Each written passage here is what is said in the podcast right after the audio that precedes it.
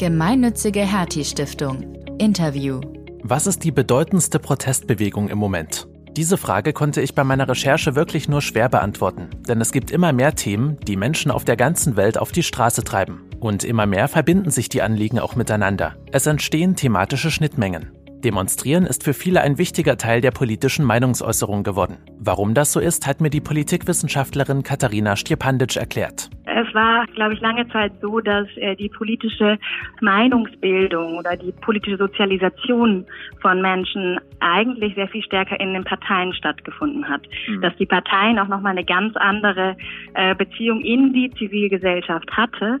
Und das hat sich definitiv verändert. Also die Zivilgesellschaft ist jetzt äh, nochmal ganz anders gefragt, Mittel und Wege zu finden, politische Meinungen auch in die Politik zu tragen und das eben außerhalb von Parteien. Katharina Stepandic arbeitet beim Berliner Institut für empirische Integrations- und Migrationsforschung, das von der Hertie Stiftung gefördert wird. Sie erforscht vor allem die progressiven Kräfte und Bündnisse in Deutschland, die sich nach dem langen Sommer der Migration 2015 entwickelt haben. Wir haben darüber gesprochen, wie sich progressive Kräfte auf der ganzen Welt miteinander vernetzen und wie bei Protestbewegungen heutzutage innerhalb weniger Tage große Mengen an Menschen mobilisiert werden. Zu den Black Lives Matter Demonstrationen haben sich ja in relativ kurzer Zeit Hunderttausende Menschen zusammengefunden, auch auf der ganzen Welt in allen möglichen Ländern. Wieso ging das so schnell?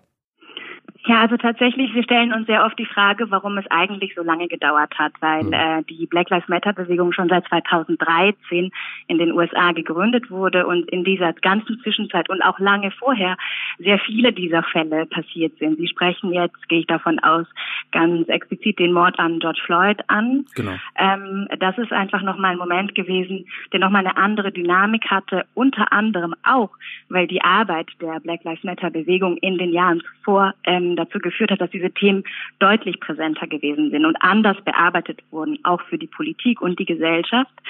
Und im Endeffekt gehen wir davon aus, dass unterschiedliche Faktoren bei diesem Fall und der tatsächlich sehr schnell dazu geführt, dass ganz viel mobilisiert wurde, also global auch.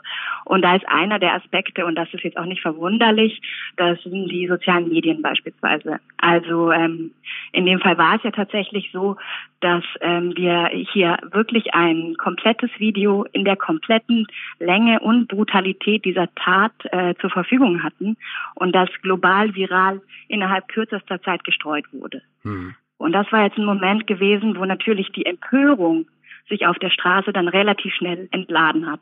Hier ist aber auch noch wichtig zu betonen, dass auch solche Fälle auch vorher schon eigentlich präsent gewesen waren und wir uns eben tatsächlich die Frage stellen, warum ähm, genau dieser Fall so explizit gewesen war. Was mir über diesem Thema aufgefallen ist, ist, dass es wirklich durch die ganze Gesellschaft auch durchgegangen ist, also auch viele Menschen betroffen hat, die sonst sich jetzt nicht als politisch einordnen würden. Ist das was, was sich gerade verändert? Also dass im Prinzip auch die eher unpolitischen Menschen sich Demonstrationen anschließen und das sozusagen eher auch so ein gesamtgesellschaftliches Phänomen wird, das Demonstrieren gehen? Also das deckt sich tatsächlich mit unseren Beobachtungen. Vielleicht noch mal ganz kurz zu meinem Kontext. Also ich befasse mich ja mit sozialen Bewegungen oder mit Demonstrationen und Protest, die eher progressiv sind, also wo mhm. Menschen sich tatsächlich gegen rechts und antirassistisch positionieren für eine offene Gesellschaft und so weiter.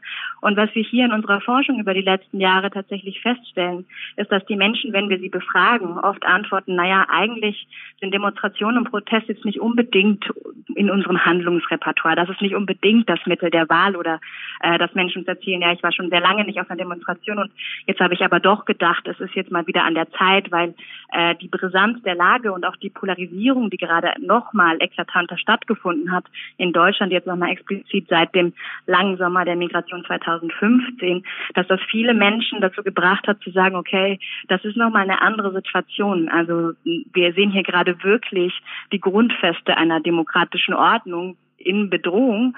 Und das ist etwas, wo wir uns irgendwie nochmal ganz viel expliziter auf die Straße begeben müssen. Und was hier auch nochmal sehr wichtig ist, ist mir auch wichtig zu betonen, ist, dass wir tatsächlich den langen der Migration 2015 in Deutschland als einen Moment äh, betrachten, der ganz viele Menschen politisiert hat. Der Ursprung davon war eher eben die äh, Motivation zu sagen, ich möchte humanitäre Hilfe leisten, ich möchte äh, unterstützen. Aber in dieser Arbeit die ja dann äh, auch ganz viel Grenzen aufgezeigt hat, wie zum Beispiel Asylverfahren oder ähm, eben, dass Menschen in so äh, furchtbaren ähm, Sammelunterkünften untergebracht sind, dass eben diese Prozesse extrem langwierig sind, auch dann die Polarisierung von rechts zusätzlich, dass in dieser Zeit die Menschen sich ganz anders nochmal politisiert haben und das sie letztendlich auch bewegt hat, in den Folgejahren nochmal verstärkt auf die Straße zu gehen. Mhm. Hat sich vielleicht auch die Art und Weise verändert, wie sich die progressiven Bewegungen organisieren und miteinander vernetzen? Ja, das ist zum Beispiel auch tatsächlich der Fall. Also auch jetzt hier wieder hier für den deutschen Kontext mhm. gesprochen. Mhm. 2015, wie ich ja schon angesprochen habe, als eben ein Moment, wo ähm, ganz viel, also generell die Gesellschaft umstrukturiert hat, auch eben durch die Ankunft von über einer Million Geflüchteten. Aber dann äh, erst 2018 als so ein Schlüsselmoment, wo sich plötzlich ganz, ganz viele unterschiedliche Bündnisse gegründet haben. Also das fing an mit ähm, einem großen Bündnis in München, ausgehetzt nennen, die sich die Zehntausende Menschen auf die Straße gebracht haben. Dann ging das weiter mit äh, der sehr bekannten und teilbar Demonstration hier in Berlin. Eine Viertelmillion war das also wirklich ein historischer Moment, auch was die Bandbreite der zivilgesellschaftlichen Organisationen angeht, die dort eben demonstriert haben. Dann gab es nochmal das Bündnis in Hamburg, Welcome United, wo Geflüchtete sich selbst organisiert haben und auch also wirklich riesengroß mobilisiert hatten und eben auch die Seebrücke, die ja sehr bekannt ist. Und das ist alles in diesem einen Jahr passiert und ab diesem Zeitpunkt haben diese Bündnisse andauernd sich gegenseitig unterstützt, vernetzt, gegenseitig mobilisiert, Blöcke organisiert auf den Demonstrationen. Es hat sogar ähm, diese Vernetzung stattgefunden, in der man sich als ähm, Sommer und Herbst der Solidarität zusammengeschlossen hatte, also wirklich eine Pressemitteilung herausgegeben hat, wo klar war, okay, wir sehen uns als, ähm, als letztendlich zivilgesellschaftliche Kräfte, die sich wirklich auch ähm, in der Außenwahrnehmung äh, zusammentun. Hm. Wir können ja bei vielen politischen Bewegungen auch sehen, dass sich zunehmend mehr junge Menschen dafür engagieren, was viele Leute überrascht hat, na, weil es ja oft heißt, die junge Generation wäre eher politikverdrossen oder würde sich dafür jetzt nicht interessieren. Aber wir beobachten ja oft das Gegenteil inzwischen. Könnte man sagen, dass da eine neue, stärker politisierte Generation heranwächst, die sich vielleicht auch stärker politisch engagiert, auch auf Demonstrationen als ihre Eltern? Also was wir tatsächlich beobachten ist, äh, dass bei diesen Mobilisierungen nochmal äh, deutlich jüngere Leute präsent sind auf den Straßen. Ähm, wir glauben oder gehen davon aus, auch wenn ich jetzt hier keine dezidierte Analyse oder ähm, eben Daten liefern kann, ist, dass zum Beispiel die Fridays for Future Bewegung einen ganz großen politisierenden mm, ja, Moment letztendlich bedeutet hat für die jüngere Generation. Jetzt kann man sagen, okay, aber da geht es ja um Klima. Mhm. Letztendlich ist es ja aber auch so, dass wir aus der sozialen Bewegungsforschung wissen, dass äh, die Tatsache, dass man sich, wenn man sich für ein Thema engagiert und politisch äußert und äh, die Strukturen anfängt kennenzulernen und auch weiß, wie Demonstrationen funktionieren, wie man sich dort zu bewegen hat äh, und all solche Dinge, dass das dazu führt, dass man äh, grundsätzlich auch eher bereit ist, zu anderen Demonstrationen zu gehen oder generell einübt, wie Politisierung oder politische Meinungsäußerung in der Öffentlichkeit stattfindet. Und gerade wenn es äh, um, die, um das Thema Klima geht, ähm, erleben wir ja auch, und das ist auch ein Spezifikum und auch gerade sehr neu, dass sich unterschiedliche Positionen und auch Kämpfe, sage ich jetzt mal, äh, nochmal ganz anders miteinander verbinden. Mhm. Das heißt, auch die Fridays for Future Leute äh, sehen in der letzten Zeit immer mehr, okay, Klima ist eine Fluchtursache, ja. Mhm. Oder soziale Gerechtigkeit hängt immer auch mit äh, Antirassismus zusammen. All solche Themen. Und deshalb passiert es auch gerade sehr stark, dass zum Beispiel diese junge Generation der Fridays for Future sich ähm, sehr, sehr stark zusammentut mit der antirassistischen Bewegung, mit zum Beispiel äh, Demonstrationen wie Unteilbar oder der Seebrücke und da so oder so eine Vernetzung da ist. Und das streut sich dann einfach nochmal ganz anders. Nun gibt es ja ganz viele verschiedene Möglichkeiten, auf den demokratischen Prozess Einfluss zu nehmen. Natürlich angefangen bei der Wahl. Dann äh, gibt es Bürgerinitiativen und eben auch Demonstrationen. Und äh, ich habe das Gefühl, dass Demonstrationen in der letzten Zeit, in den letzten Jahren, deutlich an Bedeutung gewinnen wieder im Vergleich zu vielleicht vor zehn Jahren oder so. Würden Sie dem zustimmen, dass die, ich sag mal, die Stimme von der Straße, wenn man es so nennen möchte, wieder einen größeren Einfluss auf den politischen Diskurs nimmt? Ja, also würde ich tatsächlich. Ähm, es war, glaube ich, lange Zeit so, dass äh, die politische ähm, Meinungsbildung oder die politische Sozialisation von Menschen eigentlich sehr viel stärker in den Parteien stattgefunden hat. Mhm. Dass die Parteien auch nochmal eine ganz andere äh, Beziehung in die Zivilgesellschaft hatte. Und das hat sich definitiv verändert. Also die Zivilgesellschaft ist jetzt äh, nochmal ganz anders gefragt, Mittel und Wege zu finden, politische Meinungen auch in die Politik zu tragen und das eben außerhalb äh, von Parteien.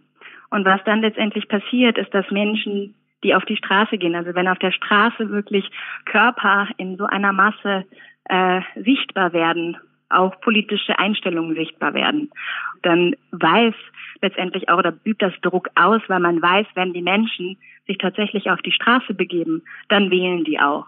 Mhm. Und das ist letztendlich der Druck, der dadurch entsteht, wo man dann sagt, okay, diese Haltung oder diese Position muss man nochmal ganz anders ernst nehmen. Das auf die Straße gehen im wahrsten Sinne des Wortes ist ja im Moment ziemlich schwierig, na, durch die Beschränkungen, die wir durch die äh, Corona-Pandemie haben. Können Sie irgendetwas beobachten davon, dass sich solche äh, Bewegungen, die sonst zu Demonstrationen aktiv waren, ins Internet verlagern? Ja, also in der Tat und zwar sehr. Wir haben jetzt in einer ähm, letzten kleineren Projekt nochmal eben alle diese Bündnisse, von denen ich gerade gesprochen habe, also Unteilbar, die Seebrücke, Welcome United, ausgehetzt, nochmal ganz anders befragt und zwar, wie sie mit diesen Einschränkungen umgegangen sind. Also so wie Sie auch gerade sagen, äh, was soll denn eine, ein Bündnis, was die Straße eigentlich als den zentralen Ort für sich äh, beansprucht, was soll sie denn machen, wenn plötzlich die Straße nicht mehr verfügbar ist? Und das in Zeiten von einer Pandemie und zwar auch in äh, Bewegungen oder Bündnissen, in denen es ja ganz explizit darum geht, Menschen auch zu schützen und eben gerade marginalisierte Menschen, für die sie sich ja auch einsetzen, definitiv nicht in Gefahr zu bringen. So, und das hat diese Bewegung vor also extreme Herausforderungen gestellt. Aber was wir beobachtet haben, war, dass innerhalb von kürzester Zeit wirklich extrem kreativ mit dieser Situation umgegangen wurde und dass Demonstrationen eben nicht aufgehört haben, sondern dass die unterschiedlichen Bündnisse sozusagen ihre Handlungsweise und ihre Praktiken ganz schnell angepasst haben. Und das hat, also wie Sie eben sagten, mit äh, Online-Demonstrationen beispielsweise begonnen. Und das ist äh, in dem Fall nochmal sehr spezifisch auch ähm, mit der Kombination von On- und Offline-Aktionen. Also dass wir zum Beispiel, kennen Sie vielleicht, dass in ganz Berlin überall Banner von den Balkonen hingen mhm. oder dass es äh, kleinere Demonstrationen mit sehr viel Abstand gab, ja. aber die eben gleichzeitig auch ins äh, Internet getragen wurde und ähm, dass eben auch diese Bündnisse, die in der Zeit dann alle versucht haben, Methoden und äh, Arten zu entwickeln, trotzdem nicht plötzlich zum Stillstand zu kommen, dass die sich gegenseitig auch nochmal ganz, ganz anders unterstützt haben. Wie sieht so eine Online-Demonstration aus? Ich höre den Begriff jetzt zum ersten Mal. Was kann ich mir darunter vorstellen? Äh, tatsächlich, also das ist wirklich ganz spannend. Ähm, ich habe äh, bei einer dieser Online-Demonstrationen von der Seebrücke teilgenommen und das funktioniert dann tatsächlich so, dass man beispielsweise auf Twitter ähm, also dann diesen Hashtag dieser Demonstration folgt und dort dann immer so eine Art Anweisung kommt von dir, also gehen jetzt alle gemeinsam zum Außenministerium, dann gehen wir gemeinsam zum keine Ahnung was. Und das ist dann alles eben mit dem Hashtag der Seite dieser unterschiedlichen Institutionen verbunden. Und dort geht man hin und postet dann dort eben unterschiedliche Forderungen oder ähm, also statt dass man skandiert, hm. schreibt man das dann dort rein und da gibt es dann auch immer die Querverbindung eben zu YouTube-Kanälen, wo dann die Redebeiträge statt auf der Straße eben dann im Internet stattfinden. Achso, also man taggt dann sozusagen das entsprechende Ministerium, schreibt jetzt at, äh, weiß ich nicht, äh, Bundesministerium für was auch immer das Thema gerade ist und äh, fügt dann seine politische Forderung an? Genau, richtig. Ah ja, spannend. Sehr interessant. Äh, Dankeschön, dass Sie sich die Zeit genommen haben und äh, dann ja, weiterhin viel Erfolg bei Ihrer Forschung. Vielen Dank, Dankeschön. Ihr wollt mehr spannende Geschichten rund um die Hertie Stiftung hören? Dann abonniert doch unseren Podcast-Channel Hertie Interviews auf Spotify und Apple Podcasts. Und wenn ihr mögt, lasst uns eine Bewertung da. Weitere Interviews, Videos und Beiträge findet ihr auch auf ghst.de.